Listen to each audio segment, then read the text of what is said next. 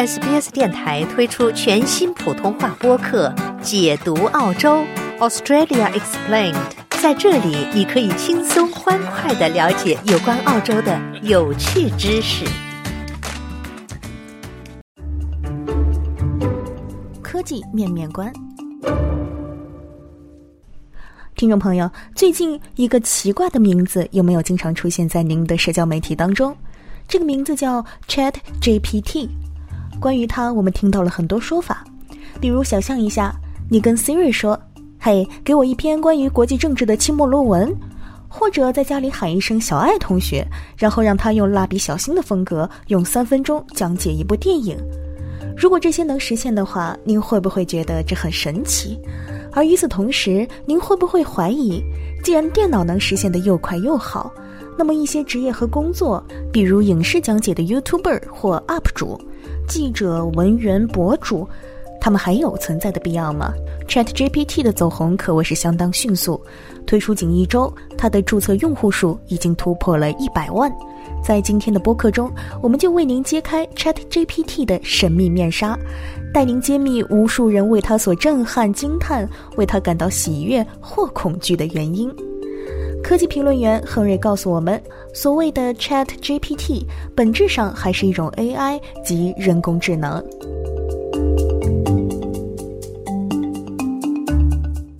Chat GPT 就是一个由 OpenAI 开发的，呃，最新放出的人工智能聊天程序。它是在之前 GPT 三点零的基础上更新的一个版本。呃，它现在被 OpenAI 叫做 GPT 三点五。这个智能聊天机器人呢，它一出现就让大家非常感到惊艳，就是因为它的聊天对话的过程非常非常像我们和正常人类聊天的过程，以及它给出的信息，以及它的语气、它的措辞都非常接近人类，而结果往往也是比较准确的。可以这么理解，它就很像那种我们在购物网站或者客服。啊，会遇到的那种聊天机器人、客服机器人，但是他给出的结果以及他的语气，以及跟他交交谈的方式都更接近人类。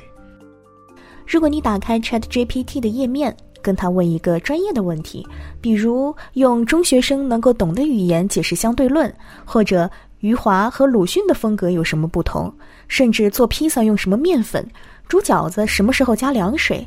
他都能针对问题提供详细的、深思熟虑的、彻底的回答。他还能回答开放式的问题，比如生命的意义是什么，或者今天好热，我晚上应该吃什么。当然，即使这个回答并不是百分之一百的准确，但还是让用户，尤其是科技、学术行业人士感到震惊。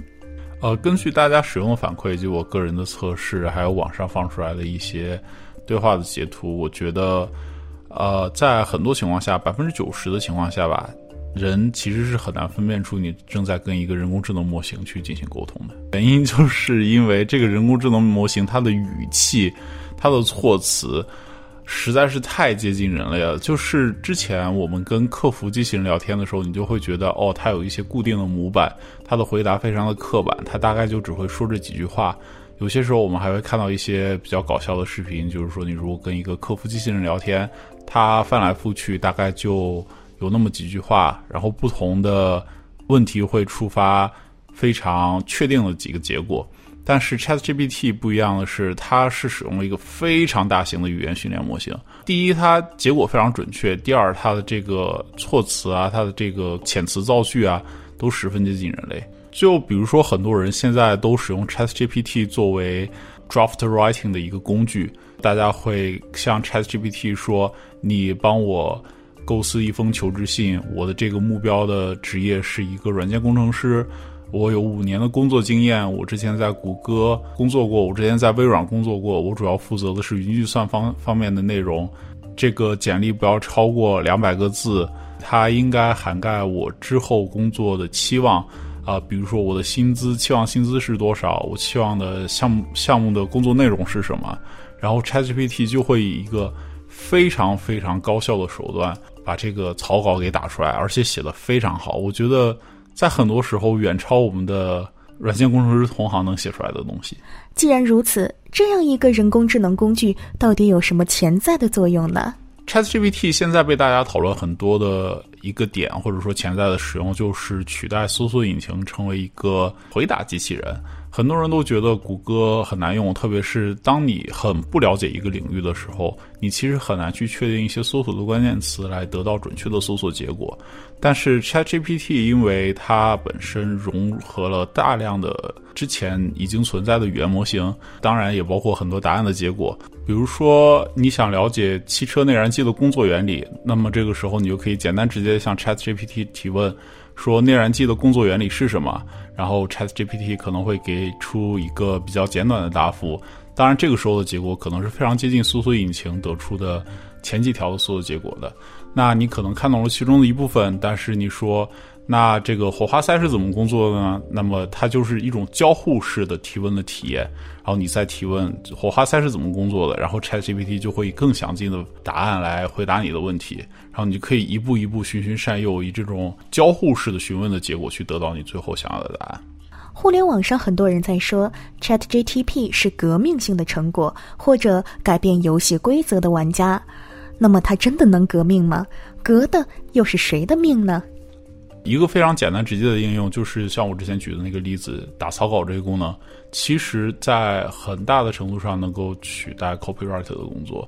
啊，因为它本身这个文章出来的质量非常高，而且它已经具有了啊人类写作的一些特性，特别是当这个语言训练模型采用的都是一些比较高效、比较精炼的这个这个语言模板的时候，它得出来的结果其实是非常符合人们的预期的。在某种程度上，在这种 marketing 的效果上，可能也能达到比一般人写作更好的效果。所以说，可能在这些文字工作者方面，ChatGPT 会取代一部分人的工作。呃，ChatGPT 其实呃支持蛮多语言的，除了英文、中文啊也支持。如果大家感兴趣的话，其实完全可以用中文或者自己喜欢的语言去跟 ChatGPT 进行交互。当我们亲身去体验 Chat GPT 的时候，我们的大部分问题得到了不错的回答，但与此同时，有一些答案明显是不对的。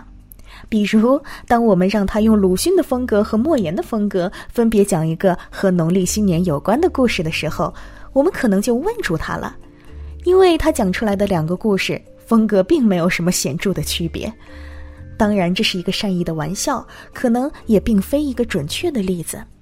那么，Chat GPT 到底可能存在什么样的问题呢？Chat GPT 在负面影响方面，我们简单来讲，在这种负面的消极结果方面，其实跟它的上一代产品相比，已经有了很大的进步。就是我们叫 GPT 三点零，那个时候他们其实并没有特别的模型去关照产生消极负面内容，就比如说。啊，一些类似于终结者之类的内容啊，就是消灭人类啊什么之类的。但是现在你也可以通过一些方法绕过这个 Chat GPT 的这种限制。网上有很多的梗图去展现这些东西，但我觉得目前来说 Chat GPT 做的还是比较好的。其实 Chat GPT 有一个很有意思的悖论，就是说它其实在百分之百的情况下都是知道最后的答案的，因为它是一个大型的语言训练模型，所以理论上它应该是知道最后答案的。但是在网上看到的这些效果图，特别是人们的测试，很多时候你需要循循善诱，通过不停的更换问提问的方式，才能最终得到你想要的结果。这其实就是一个人工智能大型语言模型的一个训练悖论，它相当于一个黑盒。我们其实在训练出来之后，并没有很好的知道如何去利用它，更多的时候我们都是在不停的测试。而之所以现在普罗大众都觉得 ChatGPT 是一个非常革命性的发明，更多的是因为它通过一种比较简单的交互的手段，把这个黑盒暴露在了大众的视野之内，然后你可以去跟它交互，跟它进行测试。但其实对于从业者来讲，ChatGPT 某种程度上还只是一个简单的技术更新，而并不是一个革命性的技术进步。